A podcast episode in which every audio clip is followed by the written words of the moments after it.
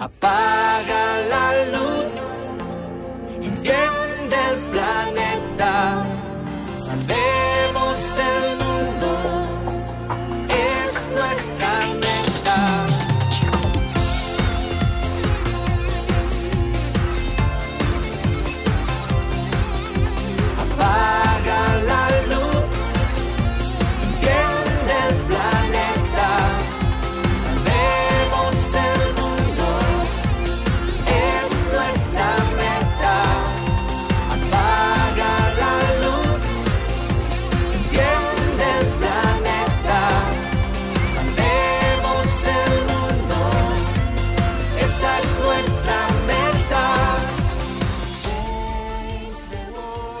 Bienvenidos, claro que sí. Ya con esa canción saben que está comenzando el programa Cuidando la Creación. Esa canción en particular se titula La Hora del Planeta y es del artista Juan de y Beatriz. Es un dúo que se ha dedicado a componer canciones con el tema del cambio climático, el cuidado de la creación, especialmente para niños, pensando, ¿verdad?, que los niños o apostando que el futuro de nuestro planeta está en manos de los niños, pero que sabemos que nosotros los adultos, al escuchar y acompañar a los niños con estas canciones, de algún modo también hacemos conciencia y comenzamos a hacer la diferencia.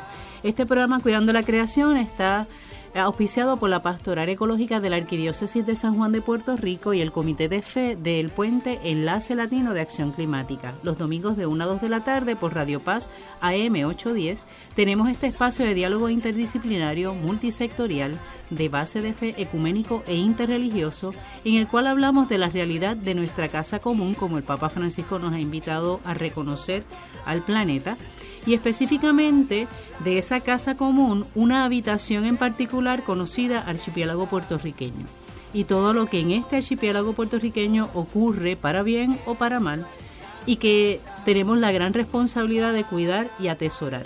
El programa será retransmitido por Radio Oro 92.5 los sábados a las 7 de la mañana y ahora también lo pueden escuchar por internet por radioorofm.com o Radio Paz 810 AM online.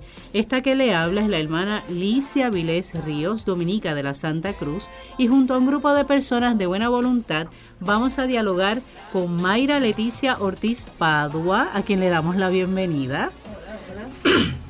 A Leticia la habíamos tenido anteriormente. Eso es Porque vamos a tener el tema sobre la literatura y todo lo novedoso que tenemos, ¿verdad? Desde la propuesta que Mayra nos tiene acostumbrados en el tema ambiental. ¿Está bien? Hace, wow, ¿hace cuánto, Mayra, estuvimos acá? Ya como un añito. Como un año más o menos, sí, ¿verdad? Aproximadamente. un Que tuvimos un grupo de mujeres que, autoras, ¿verdad? Sí. Que tu eh, editora está, tu casa editorial está auspiciando. Recuérdame la casa editora. Editorial Raíces. Raíces Puerto Rico. Raíces Puerto Rico. Pero en esta ocasión el tema que vamos a estar trabajando es el- la literatura desde los jóvenes. Y para eso ella vino, pero súper pompeada, con un equipo, con un colectivo que se llama Colectivo Literario de La Saya, que le pido que digan hola a todos a la vez, porque si no, son un montón aquí en la estación hoy. Una, dos y tres. Qué, qué obedientes son. ¿ah? Bueno, y además nos va a acompañar en la mesa de diálogo Alberto José Cardona Pedraza. Hola a todos los que nos escuchan. Perfecto. Y también tenemos, obviamente, a Jacqueline Torres Mártir. Saludos todos, encantadas con esta mesa de- que tenemos hoy, esta mesa redonda llena, llena, casa llena. Gracias por venir. Necesitamos casi un segundo piso con tanta Sí. gente hoy. Qué rico. ¿verdad? Nos encanta cuando la mesa de diálogo en Cuidando la Creación se hace tan amplia. Y sobre todo cuando tenemos rostros jóvenes, porque casi siempre el joven aquí es Alberto. Cuando si están viéndonos por Facebook Live, porque ella está un poco Jacqueline haciéndonos ese favor, verán la carita de Alberto. ¿Está bien? Pero hoy tenemos un montón de gente aquí. Bueno, Mayra, Mayra, hace tiempo que no nos visitaba, ¿verdad? Y la última vez que la propuesta de tu visita era presentarnos todas las eh, mujeres que han estado escribiendo cuentos, historias, novelas con el tema ambiental. Pero en esta ocasión creo que hay algo mucho más rico todavía, que es este colectivo, ¿verdad? ¿Qué está ocurriendo con la editorial Raíces? ¿Y cuál es la propuesta de ahora, verdad? ¿Qué, qué es lo último en la avenida con ustedes? Pues próximamente vamos a tener la presentación de un nuevo libro de la escritora Marlene Rivera Navedo, que se llama Yo Naturaleza. Lo tenemos por aquí para que ¿verdad? en el live lo puedan observar. Wow. La presentación va a ser el día 6 en la Universidad Ana Geméndez de Bayamón, específicamente en la biblioteca que antiguamente era la biblioteca municipal, ahora pertenece a la universidad y en la sala de lectura Sorisolina Ferrer a las 12 del mediodía, el sábado 6, presentamos el libro Yo Naturaleza. Yo naturaleza. El libro es un libro del género de la poesía, donde se presenta el amor por la patria, el amor por nuestros recursos, y cómo la autora Marlene Rivera Navedo nos presenta a través de su poesía eh, esas imágenes, ¿verdad? Eh, que aluden al amor por, por nuestros recursos naturales, lo que somos, nuestra identidad como pueblo, nuestras raíces. Y lo hace de una manera muy sutil. Eh, la poesía es exquisita, es una poesía para niños de nivel elemental. Y las imágenes del libro están preciosamente ilustradas. Me encanta la carátula, voy a tratar de Sí. describirla un poco. Tiene el título, ¿verdad? Dice Yo, Naturaleza, y tiene el mapa de Puerto Rico, y sobre el mapa eh, un ángel, pero lo interesante de este ángel es que es femenino, y aparte de que sea femenino, su vestimenta tiene la bandera de Puerto Rico con el azul claro, que eso es lo más que me encanta, que es el color original. ¿verdad? De nuestra bandera. Y eh, adicional a eso, el mapa tiene en ambas esquinas, por decirlo así, eh, unas flores de amapola rojizo, ¿verdad? En tonos variados de rojo, anaranjadito, etcétera.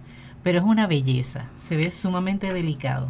La ilustración fue hecha por la hija de Marlene Ah, qué bien. y nuestra artista gráfico, eh, Mariel Mercado, fue la que logró digitalizar las imágenes que hizo eh, la hija de Marlene para, para su primer libro, ¿verdad? Que se presenta, como le dije ahora, en el mes de abril. Qué chévere. ¿Y dónde podemos conseguir este tipo de, de libro? Eh, los libros estarán disponibles eh, a través de la editorial y en las principales librerías, como son Casa Norberto en Plaza Las Américas, eh, Bookmark en San Patricio y Libros AC.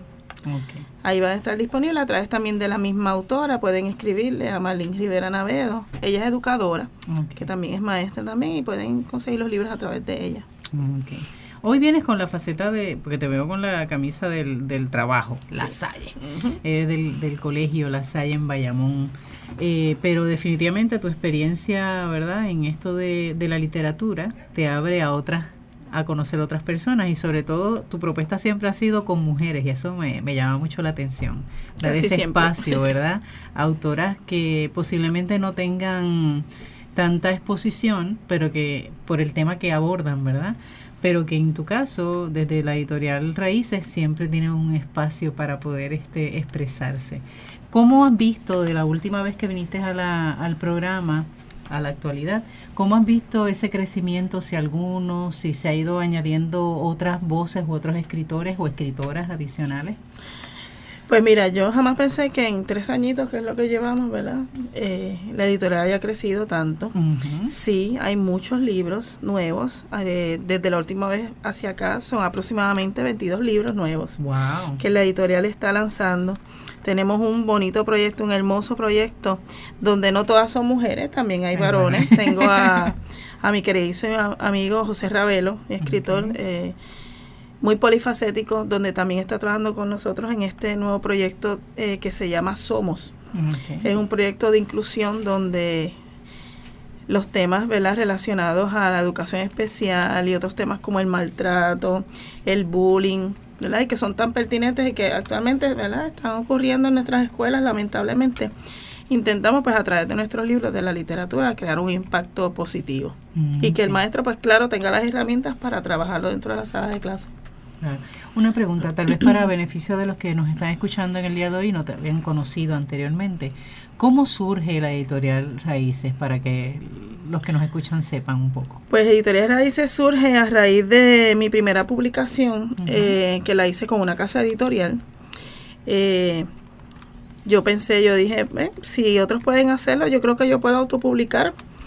Y mi segundo libro, pues fue autopublicado.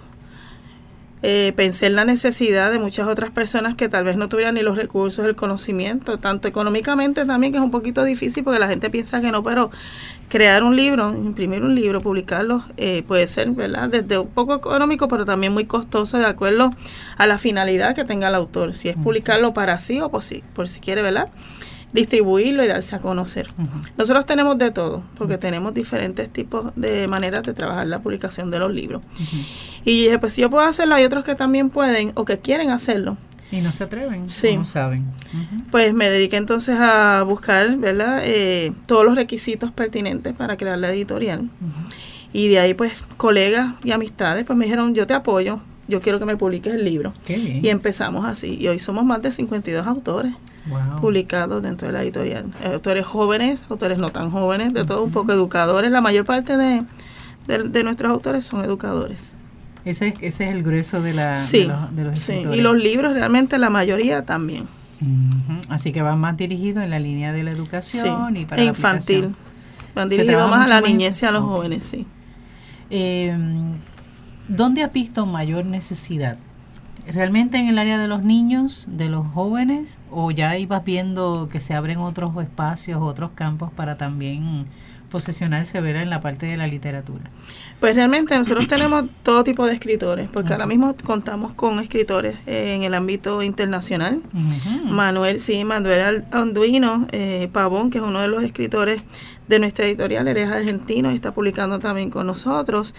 Él tiene eh, publicados, wow, más de 50 libros con diferentes casas editoriales. Eh, se acercó a nosotros para publicar narrativa porque él entiende que ese es el fuerte de nosotros. Él fue buscando, ¿verdad? Dentro de las casas editoriales, dio con nosotros y vio que dentro de nuestro catálogo la mayor parte de los libros era narrativa. O sea que entendemos que el fuerte es la narrativa, el género de la narrativa. Específicamente los niños y los jóvenes. Hay mucha necesidad, sobre todo en, en la educación especial.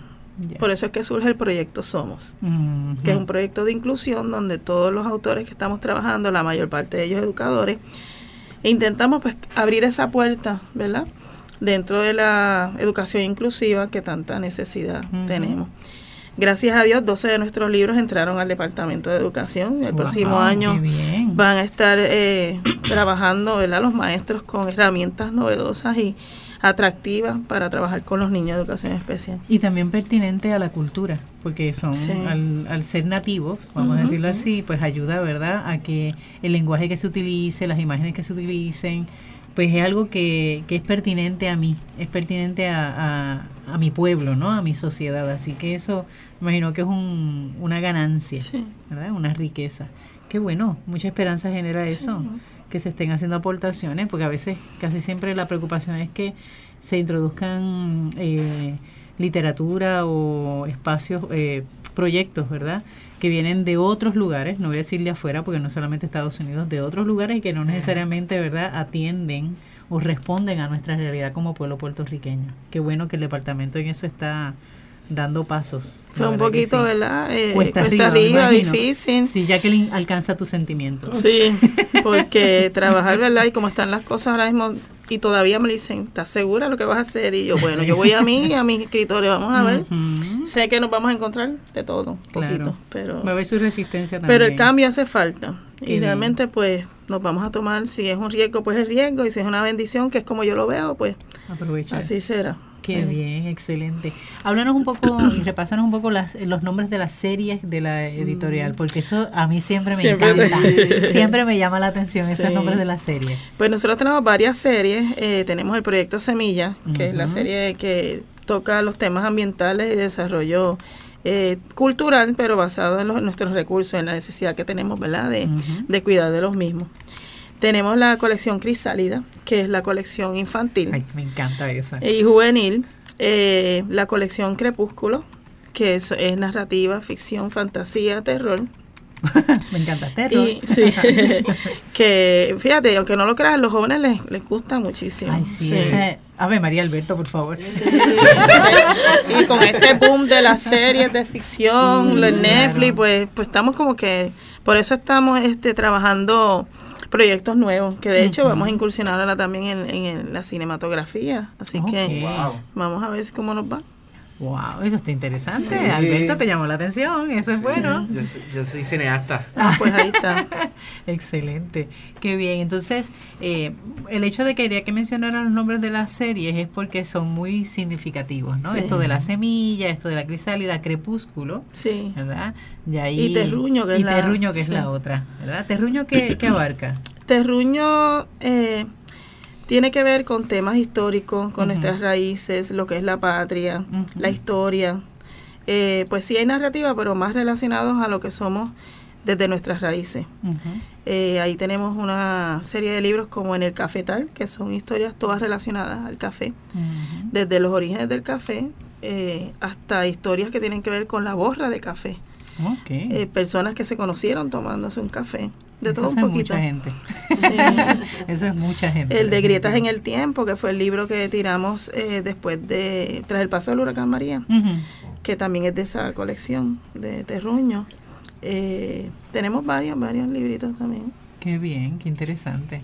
Así que ya sabemos que tenemos, ¿verdad?, una alternativa para poder crecer en esto de, de la literatura, enriquecernos, porque sobre todo cuando uno lee desde la cultura propia, es otra, es, es reconocer o, o abrirse a un nueva, una nueva faceta de tu país. Y eso de verdad que nos enriquece mucho. Y a mí me preocupa mucho el hecho, por eso es que estoy trabajándolo con los jóvenes de La Salle, que muchos estudiantes no conocen su historia, no conocen sus raíces, su patria, y entendemos que, que es el momento de que ellos, ¿verdad?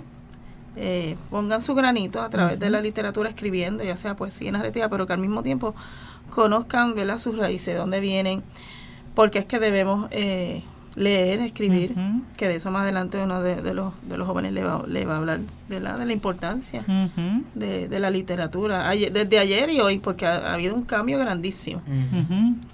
¿En qué aspecto lo, lo ves? Bueno, en todos los aspectos, desde las personas que escriben, El giro que ha tomado la literatura, eh, anteriormente pues sobre todo la poesía era ritmo, repetición y rima, ahora no, ahora está el verso libre. Y Yo sería una buena poeta en el verso libre, porque si no, en la otra me cuelgo. no necesariamente ya la poesía tiene que rimar. Sí. Los temas que se tocan, realmente en la antigüedad pues teníamos un Gustavo Adolfo Becker, un Neruda, eran más temas pues eh, políticos, románticos. Hoy no, hoy la poesía pues se lanza a, a una crítica social, a de hecho, hasta hablar de los recursos, la lucha que tenemos sobre cómo la conservación es tan necesaria.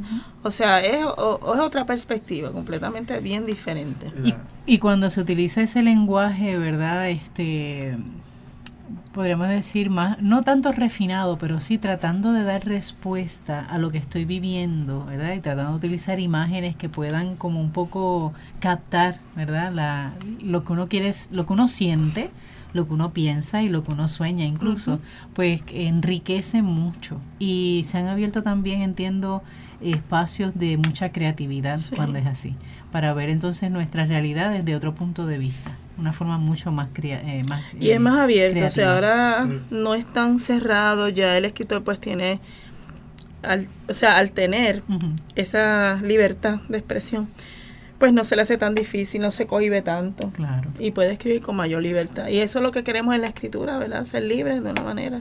No es que escriban bien, es que puedan expresar bien Sí, lo que sienten sí. y lo que piensan, más que más que el aspecto de la estructura, ¿verdad? De la oración y demás, que eso Eso es parte, se porque eso se aprende en la escuela. eh, y se pule también. Sí, pero realmente cuando yo aprendí a escribir yo no estaba pendiente de ninguna métrica.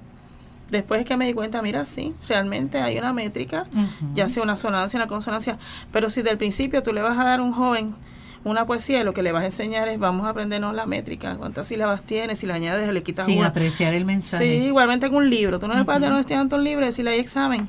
Tienes que ir poquito a poco con cada parte del libro, por qué se escribió, quién es el autor, vamos a hablar un poco de él, hacer otro tipo de actividad, pues si no, Y se al final le dice hay examen y colapsan, Sí, pero pero lamentablemente sí, tienen que coger el examen. Eso es, es inevitable. eso sí. pero la óptica es otra, ¿no? Es una perspectiva, ya lo hago algo que me nutre, que me hace crecer y luego entonces compruebo lo que lo que aprendí realmente a través del examen y no es tanto la nota, aunque sabemos que las notas siempre son importantes, ¿verdad? Pero es más que nada la riqueza de lo que aprendemos, pero depende mucho del maestro. o de la maestra, del, del educador en ese caso, ¿no? El enfoque que le dé, por acá ya hay una aquí, Patricia, diciéndome eso es verdad. Excelente. ¿Y qué más tienes por ahí para, para presentar? Pues mira, eh, traje uno de los libros del proyecto Somos, El maravilloso mundo de Leo. Este es mi último, mm, como yo digo, mi bebé. Es una historia verídica. Adentro del libro pues tenemos a su personaje, que es Leonardo Fabián Ríos. Este chico es un guerrero. Ay. El niño pues tiene unas condiciones, ¿verdad? Dentro de ellas es autista también. Y el libro pues está en el proyecto Somos porque eh, trata el tema de, del autismo, de cómo ¿verdad? ver los, eh, el mundo, cómo ver el mundo a través de los ojos de un niño autista. Eh, las ilustraciones están pues, preciosamente ilustrados por Emanuel. Oquendo, que es uno de nuestros ilustradores también.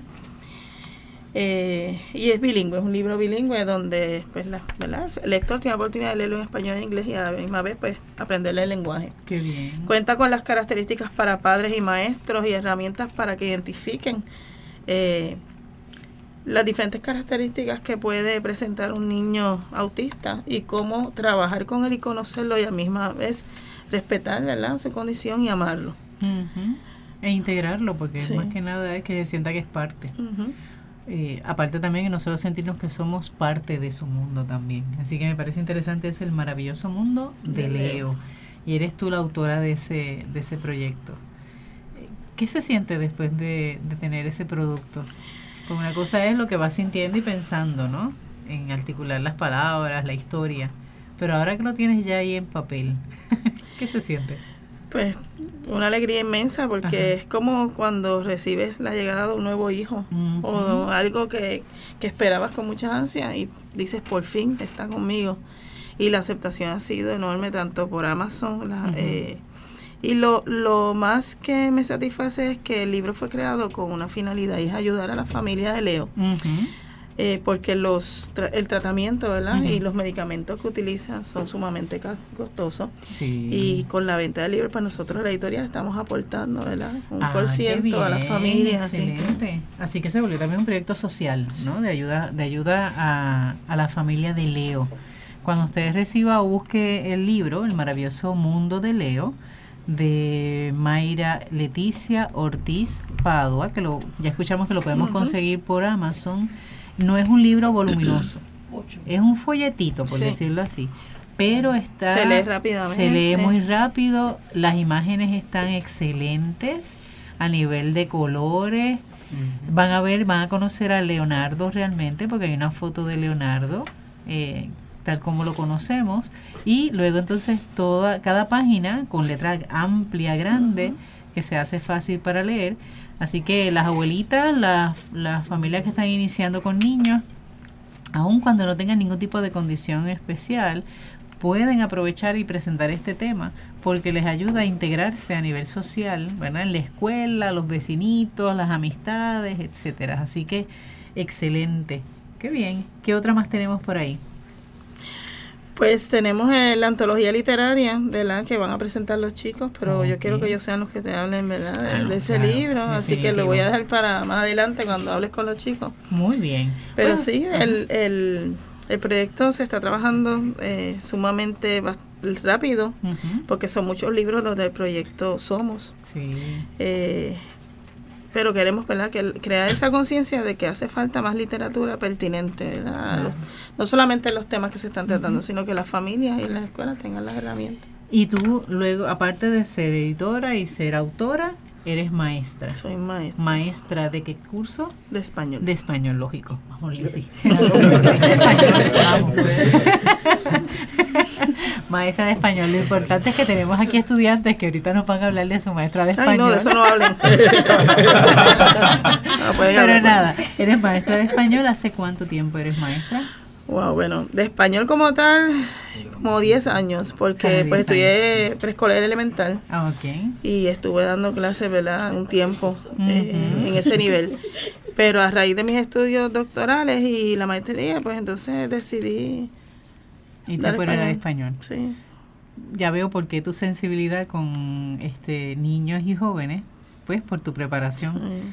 Realmente tu Que mucha gente no lo sabe, pero sí, eh, mi especialidad de bachillerato es en educación preescolar elemental. Estuve muchos años dando kinder. Ajá. Era de estas maestras que se vestían ese de payasa Que para hacer las imagino, clases. Es que te veo viendo nada más los libritos, y olvídate, yo me imagino. Pero no, ya no, ya no. ¿Ya no lo hacen? Ah, no, ahora los visto a ellos. sí, que eso te van a hablar también.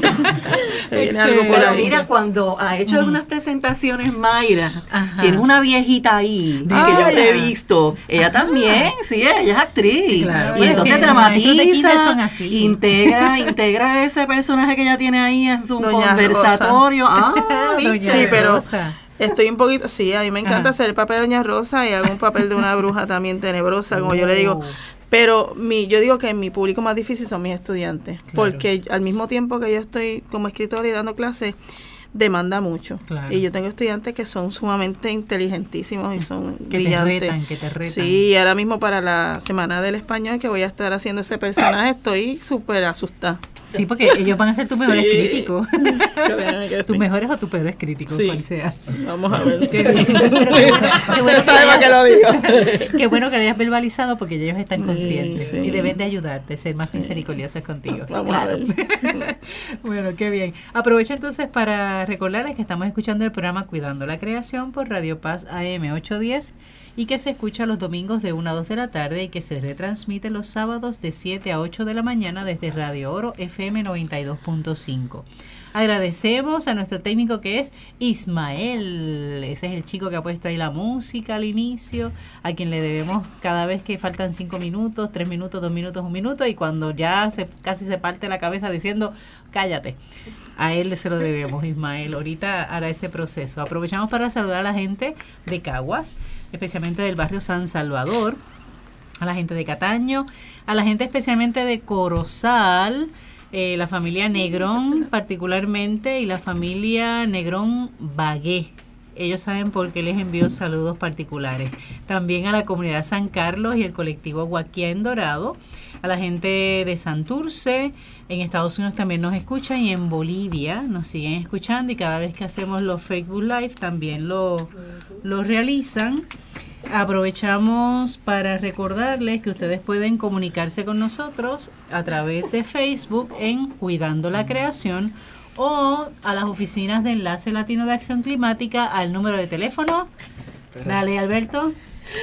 787-545-5118. O 787-545-5119. Perfecto, es un ejercicio que estamos haciendo con Alberto y le estamos ayudando realmente.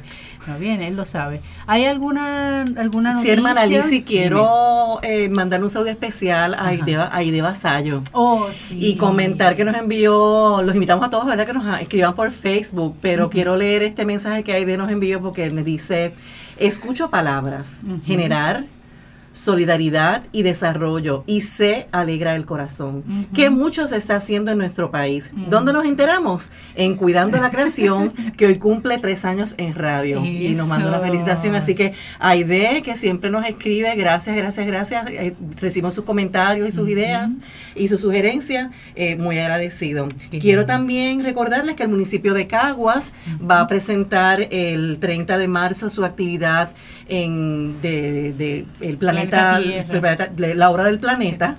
Eh, va a ser durante la tarde, ya la semana que viene pues daremos más información sobre esa actividad, pero separen, separen esa fecha. Este, también Alberto, ¿verdad? Tenemos eh, Sí. una actividad del martes próximo. Para este martes, este, como parte de, lo, de la serie de talleres que queremos estar dando para empoderamiento de la comunidad, vamos a estar dando un taller que es para que las, las personas puedan conocer cómo reducir su factura de luz, al igual que cómo, con, cómo reducir ese consumo de luz, que es esencial para pues, reducir esa factura. Pues este va a ser por el ingeniero Gerardo Cosme y es este martes 26 de marzo ¿A qué hora? de 5 y media a 7 en nuestras oficinas en la parada de 18 Ujú. que se encuentra pues Always 99. en, ¿eh? en la esquina de Always 99 Y antes de la escuela Labra. la. Labra. y es una oportunidad porque es una actividad gratuita donde estamos ofreciendo una, una hora y media de contacto verde para cualquier muchacho que esté interesado en poder cumplir esas horas de contacto verde, pues pueden pasar por ahí, aprender un poquito y recibir de esas horas. Y ahí puede entonces contactarse al 545-5118 o 545-5119. También por Facebook puede buscar el puente Enlace Latino de Acción Climático o ELAC y les va a aparecer. Así mismo es. Hay un concurso de dibujo, fotografía y video, Ajá. que es el segundo año que lo hacen, lo auspicia la compañía Quality Water. Eh, les invito a que pasen por la página de Facebook, ahí están todos los detalles del concurso. Deben apurarse para hacerlo esta semana porque el concurso, eh, la- los estudiantes, ya sea de escuela elemental, intermedia o superior, eh, pueden subir sus dibujos o sus fotografías o cualquier tipo de video eh, de un formato MP4 o MOV de Ujú. 60 segundos máximo, eh, lo suben a la página de Facebook de Quality Water Service, eh, PR, Quality Water PR, y entonces ahí los seguidores de esa página de Facebook, al darle like, ¿verdad? A esos distintos... Es el modo de eh, votar. Es el modo de votar eh, en esas tres categorías, elemental, intermedio y superior, y pueden participar bajo el tema El agua es vida. Así que Así el que- tema es con el agua. Gente, ese recurso es sumamente esencial y necesario cuidarlo. Así que cuando nos enamoramos del agua, ¿verdad? Es una de las, de las bendiciones que tenemos. Siempre buscamos el modo de protegerla y el arte puede ser un medio, ¿verdad? Para hacer conciencia de eh, cuán importante es este recurso llamado agua. Que crean lo que no, ya sabemos que estamos en nuestro país empezando a experimentar la sequía y más que la sequía, experimentar el racionamiento. Así que no nos sorprenda, hay que cuidarla y el arte puede ser un medio también para comunicar esa importancia. Bueno, en la primera parte del programa hemos tenido a, eh, con nosotros a Mayra Leticia Ortiz Padua, quien es de la editorial Raíces, una editorial que lleva tres años de existencia y que tiene varios proyectos, ¿verdad? Eh, bueno, en este caso tiene el proyecto Somos, pero tiene varias series. Serie Semilla, que habla sobre los recursos en Puerto Rico, la serie Crisálida, la serie Crepúsculo y la serie Terruño. Cada una de estas series tienen, ¿verdad?, un objetivo o un eh, tema en particular. Pero eh, se me fue Mayra como tal, Mayra Leticia, viene acompañada hoy con un grupo, realmente con un colectivo, se llama el colectivo literario de la Salle. Que ellos están aquí alrededor y aquí hay un gentío, mi gente, que yo no sé a hacer. Ya los escucharon, ¿verdad? Porque me imagino que tendrán mucho que aportar, ¿verdad? Pero ¿qué es, qué es eso del colectivo? Yo voy a hacer la primera la pregunta, yo no sé quién me la va a contestar, pero van a tomar turno, ¿está bien? Muy bien. ¿Qué es el colectivo literario de la Salle? ¿Quién me habla? Mi nombre es Love Mari Caldero, soy la presidenta del colectivo. Y el colectivo surge gracias a nuestra maestra Mayra, que tuvo la iniciativa de poder, ella tuvo la idea de poder reunir un grupo de estudiantes que se puedan expresar Ujú. sus ideas, sus sentimientos en un espacio que ellos se sientan seguros. Porque actualmente los estudiantes, pues no, lo que es el tema de la literatura no les interesa mucho, porque ah, que es aburrido, que no, no tengo la capacidad de sentarme a escribir. Pues ella quiso que Se nosotros, rompiera con esa con ese temor. exacto, que nosotros pues tengamos la libertad de poder escribir y también nosotros tenemos varias actividades. Eh, hace poco tuvimos un taller, un encuentro literario, que tuvimos a tres autores, que más adelante se va a hablar sobre un poquito de lo que hicimos. Eh, también ayer estuvimos en la, el Festival de la Poesía en Ana Geméndez, recinto de Cupey. Ella dice ayer, pero para los efectos fue el martes, ¿no bien? Exacto. Recuerden que este programa se graba los miércoles y se transmite los domingos. No te preocupes, los Mari. Esto está en vivo, sigue. Pues eh, también en el taller que, eh, bueno, en la Festival de la Poesía que tuvimos, eh, también se va a hablar un poquito. Eh, también tenemos próximamente una antología que Mayra habló al principio, que también un chico va a explicar. Y también tenemos la Semana de la Lengua. Y pues ahora les dejo con Yuan y Sofía, que les va a hablar sobre la antología y la Semana de la Lengua. Pues venga para acá. Vamos a ver. ¿Qué nos vas a hablar sobre la semana de qué? Pues buenas tardes, mi nombre es Sofía. Ajá. Y les voy a estar hablando de la Semana de Español, o mejor conocida Ajá. como la Semana de la Lengua del Colegio de la Salle. ¿Que eso es en qué fecha? Es del 8 al 12 de abril. Del 8 al 12 de abril. Perfecto. Pues en esta semana el colectivo literario de la Salle va a tener varias actividades que le vamos a brindar a todos los estudiantes que como por ejemplo la visita de escritores como José Ravelo y Patricia Schaefer, qué chévere. eh, actividades con personajes de cuentos como El Principito, etcétera. Doña Rosa. ¿Di Doña Rosa? ¿Sí o no? A esa misma, Doña Rosa que está por ahí. Pues vamos a tener certámenes de poesía y de letreo.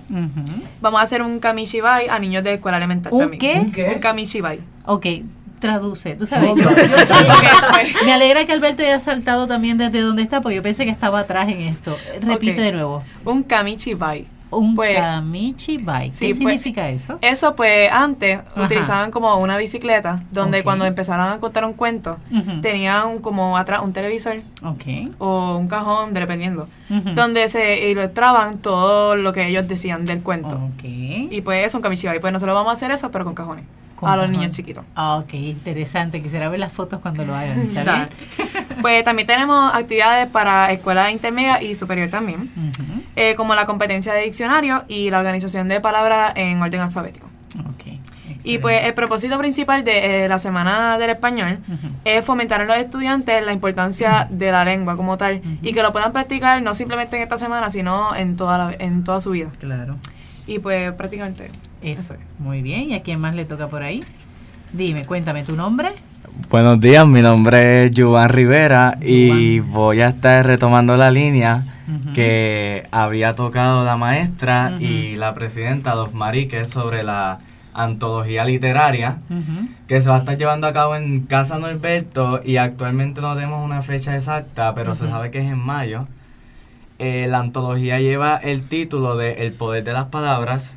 Aquí tenemos la, la carátula que la está palabra. bastante bastante, bastante linda, debo decir. Este, la, la antología va a ser presentada por el colectivo Ajá. y básicamente es la recopilación de escritos de los tres géneros, poesía, ensayo, cuento, de los estudiantes de décimo a duodécimo grado. Ok. Escuela superior. Y exacto. Entonces la maestra con un comité hizo un proceso de escogido donde pues valga la redundancia escogió a los mejores escritos. La mayoría, y me atrevo a decir que todos, estamos están aquí seleccionados. Están seleccionados. Y verdaderamente el fin de esta actividad tan didáctica, da- tan didáctica, debo decir, va, ligada a la misión del colectivo, que es enseñar a los jóvenes la relevancia de la literatura. Así que ya saben, pueden conseguir más información en la página de Casa Norberto acerca de la antología literaria. El poder de las palabras. el poder de las palabras para que pues puedan verificar en qué día exactamente se va a estar llevando a cabo. Casa Alberto, para los que no saben, es en Plaza de las Américas. Muy bien, sí, ahora ellos tienen allá una, un espacio. Yuvan, antes de que te retires, eh, ¿hace cuánto está el colectivo conformado? ¿Hace cuánto? ¿Cuánto? Desde enero. desde enero, o Desde sea que es recién, están ustedes estrenándose Sí. básicamente, son unos novatos, qué Son unos chévere. novatos, pero- Excelente. Son unos novatos, Sí. pero este, llevamos bastante, tiempo. bastante actividades en el corto tiempo que se ha desarrollado este, O sea este que gracias a que es colectivo. desde enero, que sí es, si nos dejamos llevar por la cantidad de trabajo que han realizado, es como si fueran 10 años de, de vida, ¿no? De verdad que sí. Así lo han sentido. Me atrevo a decir que una de, los, de las organizaciones de la escuela que más ¿Activa actividades está? extracurriculares ha realizado. Qué bien, excelente. Y bueno, esa pregunta luego la hago. Tengo una pregunta para todos, pero vamos. ¿Qué más me tienen que hablar? Ya tenemos ya entonces lo de la antología, que sabemos que en Casa Norberto se va a tener. No tenemos fecha aún, sabemos que es en mayo, pero no sabemos exactamente cuándo. Ahí vamos a tener El Poder de las Palabras. Esa es la antología literaria del colectivo literario de La Salle. La Salle es el colegio que queda en Bayamón. Después del, Cementerio Nacional. Cementerio Nacional. cerca del cementerio nacional o el cementerio Portacheri, que es el que está al frente. Ahí hay dos por cementerio, ¿verdad? Mucha gente se muere, eso es de ahí. Pero están cerquita de ellos. Muy bien. ¿Quién más nos tiene por aquí?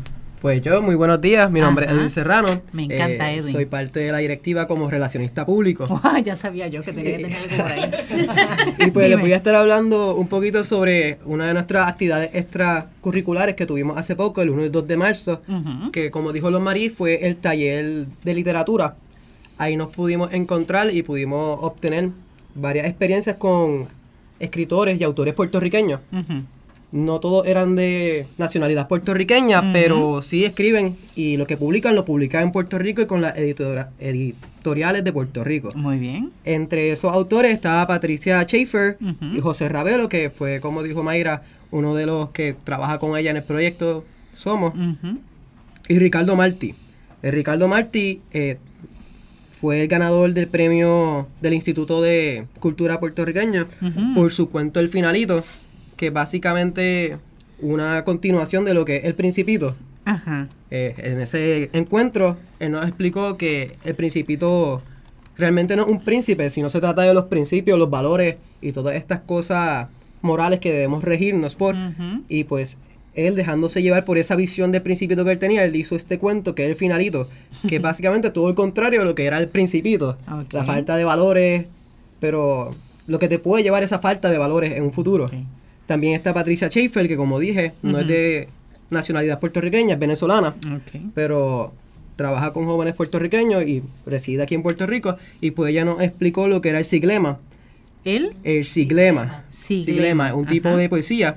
Eh, siglema 575. Y básicamente es coger una palabra, por ejemplo, si yo cojo la palabra hoy, pues voy a hacer una, voy a empezar la primera primer verso con la palabra H. Ok. Entonces voy a hacer tres estrofas, una de cinco, una cinco sílabas, una de siete y una de cinco. Y después cuando vayamos a la segunda estrofa voy a empezar con la palabra, con la La letra letra hoy. O. O, exacto, o. Y así hasta terminar la palabra. La palabra ¡Qué completa. reto! Excelente. Pues ahora Ujú. los voy a dejar porque creo que Borrero les va a explicar un poquito más sobre Ah, eso. ¿quién eres? Este, Borrero. Sí, mi nombre, Borrero. mi nombre es Gabriel Borrero. Ajá. Y pues, como dijo Edwin, pues el siglema básicamente es un tipo de poesía. Le dicen poesía minimalista. Porque, como tú habías dicho cuando estaba entrevistando a Mayra, la poesía no siempre tiene que ser estructurada, con rima y ritmo, sino la poesía tiene que ser una expresión. Que tú sientas que lo que tú estás diciendo Eh, te sientas cómodo escribiendo o expresando lo que tengas que decir. Porque la, la mayor tip, eh, por lo menos yo, este, la mayoría de los escritores que, que yo he, que he leído, que llegué a conocer, este, siempre escriben sobre lo que sienten o sobre lo que piensan. La, la mayoría de la poesía no es, no es simplemente algo que te inventaste, te salió y ya. Tú escribes poesía porque en verdad quieres, como te digo, llevar tu punto, saber expresarte, expresarte. expresarte, esa Ujú. es la palabra. Expresarte de una manera. Y entonces... Con un este, sentido particular también. ¿no? Exacto. Y pues yo no, no es que me especialice, no es que me especialice, pero se me hace más fácil, yo diría, escribir siglemas. ¿De veras? Sí. Te admiro. Porque nada más con lo que Edwin explicó de cómo era, muchacho. Parece complicado. Parece complicado, sí. Lo es, Este- ¿verdad, Edwin? Sí. Parece complicado, pero Ajá. como dicen, este, la práctica hace la perfección. Claro. Y pues yo to- estoy todo un novato, pero ¿Te está gustando ese sí, he, estilo? he escrito un par de cosas y honestamente siento que me viene fácil hacerlo, por lo menos a mí. Sí, ¿Tienes y ahí un entonces- ejemplo? Sí, para hacer un ejemplo, como Dale. dijo Edwin. Este, el siglema básicamente es, es un, se escribe en estrofas de tres versos y el principio de cada estrofa va a ser con una letra del título. Ok.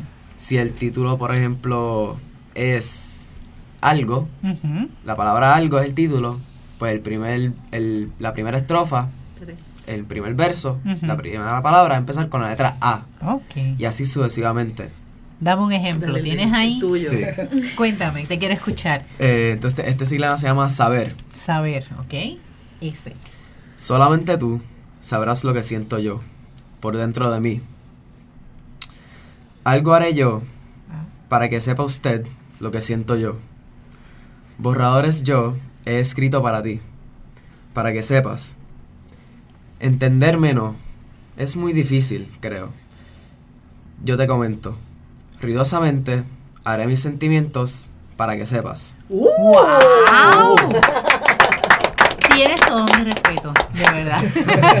Pero Qué entonces, hermoso. como vieron, este, entonces si se están preguntando que por qué se llama siglema 575, Ujú, es porque, como les comenté, son tres versos.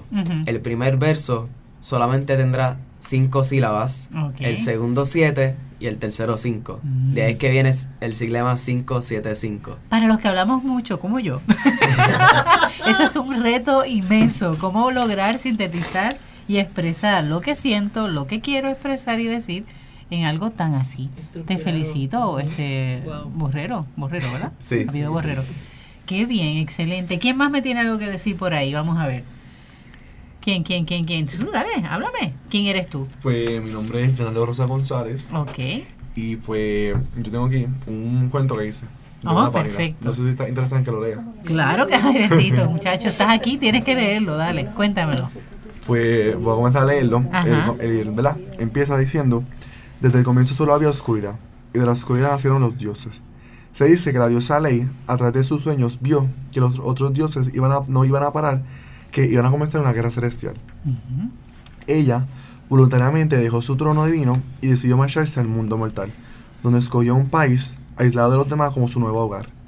Gobernó sus, gobernó a sus habitantes y le dio el nombre Astro. A la diosa puso orden por tres siglos, pero cuando vio, que, cuando vio que los dioses no iban a parar de buscarla, ella decidió coger una fiesta eterna, donde podría proteger a Astro y mantener a los dioses aislados de su país. Para, para ella poder ¿verdad? evitar que los dioses la encuentren, o para poder evitar que el país caiga en discordia, ella elige a una doncella que gobierna a Astro por 50 años. Entiéndase que una doncella de, de 12 a 18 años. Ok. Ella, a esta doncella, la bendice con la inmortalidad, mientras ella llegue al cargo de reina de Astro.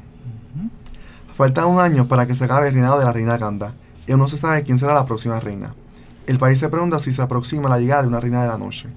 En nuestra historia, las reinas son, di- son divididas en dos tipos, la reina del día y la reina de la noche. Las de día son más comunes que las de la de la noche. Solo ha habido tres, reinas de la noche y trece del día. Las del día han sido reconocidas por su uso de magia de luz y las de la, de la noche han sido reconocidas por su, por su uso de magia de oscuridad. Y pues hasta ahora, esto es lo que tengo. Ay, excelente. Me gustaría saber más después. ¿Cómo termina? sí, pues, Me encanta. publique. Ah, ok, está bien. Me dejaste ahí con la inquietud, está chévere. Me gusta la, la combinación de imágenes que utilizas con lo de los dioses, el aspecto del astro, ¿verdad? Ese país que quieres también cuidar y proteger. Eh, tiene mucho sentido con respecto a Puerto Rico. No te voy a negar que rapidito pensé aquí. Ese lugar, ¿verdad? Apartado de los demás, una isla automáticamente, ¿verdad? No sé si vas por ahí con esa, pero por lo menos No. lo que me mueve pero lo que me mueve cuando lo escucho es automáticamente pensar en Puerto Rico. Así que eso es parte también de la riqueza de, la literatura, que cuando expresa el autor o el poeta, ¿verdad? o el eh, quien escribe, no puede, no puede controlar lo que la persona que lo lee o lo escucha vaya imaginando o interpretando. Y eso es lo que enriquece. Así que quiero saber cómo termina.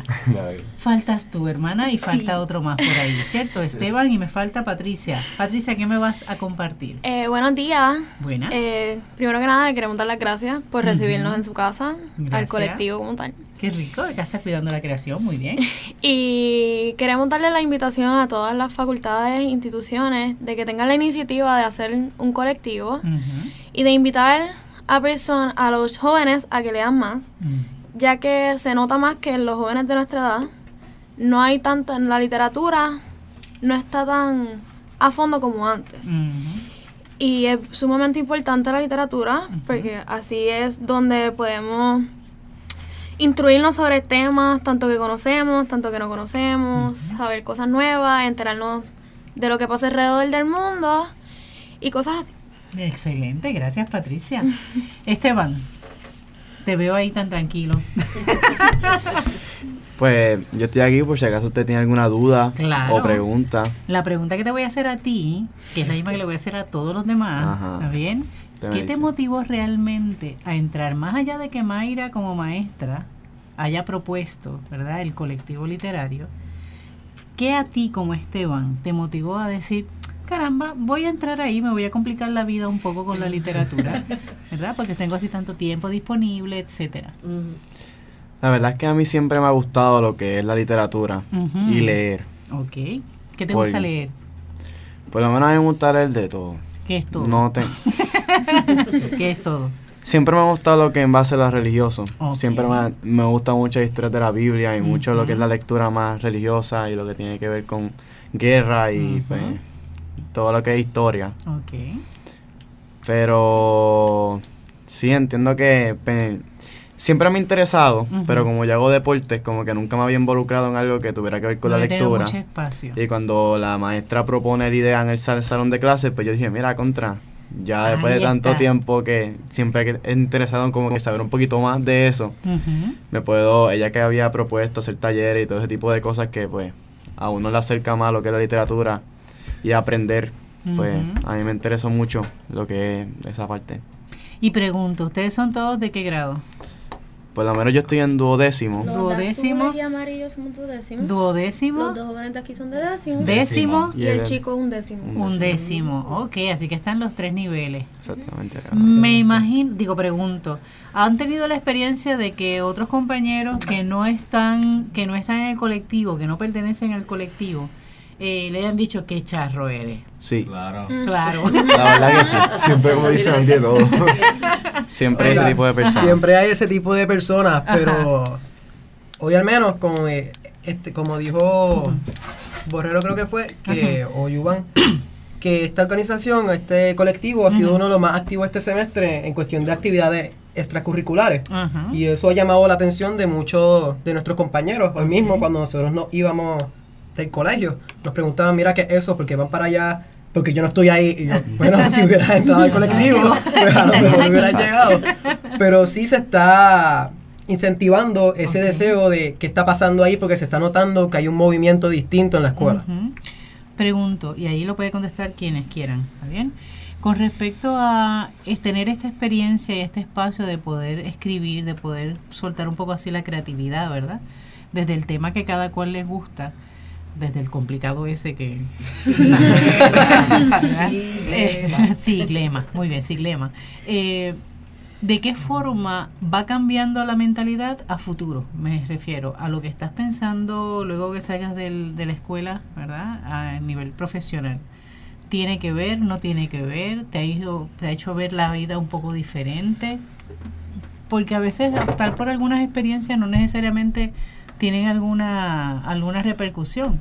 Otras sí. Hay opciones que uno hace en un momento dado, ¿verdad? Que te cambian. ¿Quién se anima?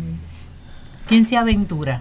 Pues, ¿verdad? A mí, ¿verdad? Estar en este grupo saber todo lo que tiene que hacer Mayra, Ajá. todo el trabajo que ella pasa, me ayuda, me- esto como que me sirve de ejemplo. Ajá. Que la vida no es fácil y que si tú quieres algo, me la tienes que trabajar para esto. Y este colectivo y lo que hace mi maestra, Mayra, lo que tenemos todos, me recuerda otra vez eso. Y me ayuda a, ¿verdad? A seguir adelante y, a, y A cuando me voy, de- a decir lo importante que es la lectura y a, como tal, como, entre comillas, predicar, no Ajá. predicar, pero recordar lo, lo importante que es la lectura como tal. Muy bien. Y esto, por lo menos, eso es lo que a mí me ha ayudado. Excelente, gracias. Eso es lo que quería saber. Ahí, ¿quién quiere? ¿Joan? ¿Estás ahí con motivación o no?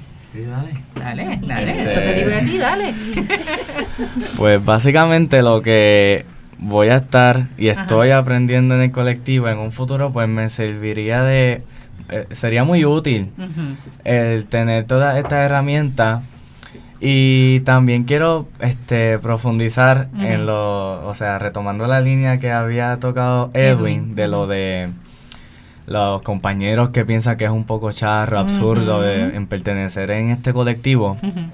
Pues pienso que uno siempre tiene que tener esa, esa mente abierta a cosas nuevas.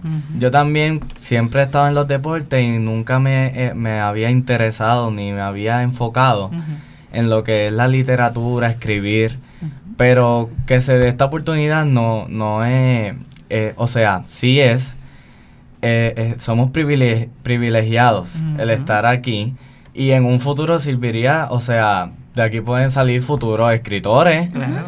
Como por ejemplo tuvimos a Borrero que lo hizo espectacular. Claro, eso con mucha práctica pues se puede convertir en uno famoso, más tenemos a una maestra que tiene una eh, este, herramienta y conexiones. Bastante buenas y muy útil. Unas conexiones. muy útiles que uno puede hacer nuestra, escribir nuestras cositas y que ella las edite y nos trabaje y sobre todo que nos guíe, pero más bien que nosotros tengamos ese enrique- enriquecimiento cultural y académico y, y sobre todo aprender ya que la vida una y uno tiene que darle un, este, una oportunidad a todo lo que se presente. ¿Qué les parece? Voy a hacer un poco así, ¿verdad? De, de- no de análisis, pero sí por lo menos mi impresión. ¿Está bien? Algo que quiero destacar. Una de las cosas que he visto en, el- en las dos ocasiones que ha estado este, su maestra con nosotros aquí, eh, Mayra Leticia, es el hecho de que es aportar a la literatura, no viéndolo como un mero trabajo, ¿verdad? Sino como una aportación a la sociedad para realizar un cambio. Bien, entonces yo creo que por ahí va un poco. Aun cuando no te dediques a la literatura, que tengamos en cuenta que lo que realicemos aporte al crecimiento de alguien o de un colectivo, ¿no? O de un grupo. Y si es a la sociedad puertorriqueña, excelente, porque mientras mejores puertorriqueños seamos, mejor mundo aportamos. ¿Está bien? Entonces yo creo que por ahí, más que las conexiones que pueda tener Mayra, que las tiene, ¿está bien? y que definitivamente con ustedes va a tener eh, la oportunidad de, de tener un banco de recursos para escribir en temas que al joven le es pertinente, que al joven le- les gusta y que ustedes puedan, ¿verdad?, percibir esa, esa necesidad, definitivamente es una riqueza. Es una riqueza, así que por favor, en la medida de lo posible, ¿está bien? Es un privilegio, así que esa, ese aspecto es un privilegio, pero sobre todo el privilegio de poder aportar la diferencia y de hacer algo beneficioso. No solamente para mí, porque obviamente cuando uno escribe y uno ve, le escuchábamos a ella, ¿no? Ella dice, este es mi, este es mi bebé, ¿verdad? mi bebé más reciente, y lo ve con ese orgullo. Eh, no es simplemente eso, es que sabe que es una herramienta que va a ayudar a otras personas y yo creo que eso para mí es lo más valioso. O sea, todo su proceso es chévere, pero que pueda aportar y hacer la diferencia. No sé qué le, parece, le parezca a ustedes. significativo. ¿Verdad? Exacto. Qué chévere. Jacqueline, Estoy esto con el taco estás con el taco ahí a punto de llorar. Ella está, fíjate, está emocionada. Sí, porque es que eh, tú sabes, la, la, la juventud mira lo que, lo que Claro. produce. Y tan mal que hablan de los jóvenes y, y los maestros, los educadores, ese esfuerzo de trabajo. Así que cada día que trajo, que conozco gente maravillosa como Mayra Ajá. y estudiantes espectaculares como estos jóvenes que están aquí. Una muestra, la Salle. La María, Salle. La Salle. Este, me da emoción, me da alegría y me da mucha fe. Qué bueno, excelente. Alberto, ¿qué te parece la experiencia? Cuenta, echa para acá. Echa para acá, rapidito. ¿Qué te parece? Me voy por mi lado cineasta. Muy bien. Hay, un- hay una película que se llama Dead Poet Society Ajá, de Robin la Williams. recuerdo. Estos muchachos me acuerdan mucho a, esa, a Exactamente. Porque en la película eh, de, eh, Robin Williams hacía un profesor que entraba a una escuela de estas de boarding schools, donde lo que se regía era su- simplemente lo ya es estándar. Y él trajo la poesía porque era un, un espacio donde, donde se abría para poder expresar emociones, sentimientos, poder desarrollarnos como ser humano. Y eso es lo que se hace a través de la, de la escritura y es un tema increíble y es, es excelente que ustedes estén desarrollándolo desde, la, desde su escuela. Ellos no tienen idea de todo el cambio que están realizando en ellos y lo que están realizando en la sociedad. Lo que están construyendo en la sociedad desde aquí, desde este colectivo, es genial, de verdad. Pero tienen que creérselo, ¿está bien? Y tienen que replicarlo y motivar a otros a que se puedan unir, ¿está bien? Así que gracias por asumir ese, ese reto. Gracias que Mayra Leticia se los retó de esa forma, ¿está bien? Porque abren espacios a la diferencia. Estamos, así que seguimos cuidando la creación. Le agradecemos a ustedes toda la labor que realizan y a los que nos escuchan sepan que hay esperanza en Puerto Rico desde las artes, especialmente desde la literatura. Y una literatura que habla desde el lenguaje de los jóvenes, para los jóvenes, pero también para el resto de la sociedad. Seguimos cuidando la creación. Hasta la próxima.